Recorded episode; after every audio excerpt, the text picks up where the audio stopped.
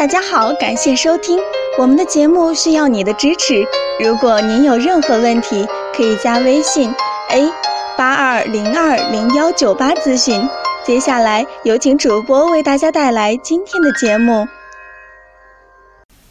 听众朋友们，大家好，今天我们来讲一下关于阴阳调和的知识。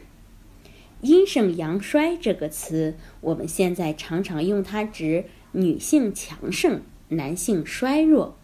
传统意识里，人们用阳代表男性，用阴代表女性。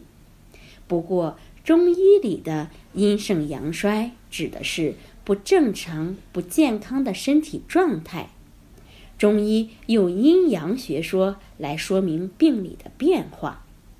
怎样才叫身体好？那就是阴阳调和。如果阴阳不能保持相对的平衡，出现偏阴或者偏阳，这就发生了疾病。所以，调和阴阳是治疗原则和养生之道。分清阴阳，才能抓住疾病的本质。任何病症，尽管它的临床表现错综复杂、千变万化，但都可以用阴症和阳症加以概括。中医在临床上常用的八纲辩证，是各种辩证的纲领，阴阳是其中的总纲，以统领表里。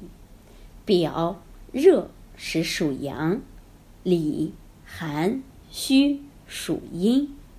正确的诊断首先要分清阴阳，才能抓住疾病的本质，做到止减预烦。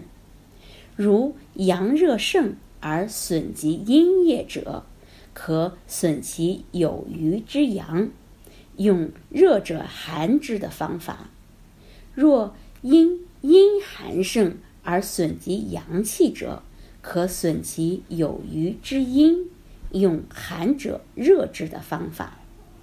若因阴液不足不能制阳而致阳亢者，或因阳气不足不能治阴而致阴盛者，则必须补其阴或阳的不足。这就是阳病治阴，阴病治阳。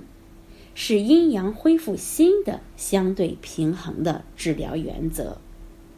阴阳用于疾病的治疗，不仅用于确立治疗的原则，而且也用来概括药物的性味功能，作为指导临床用药的依据。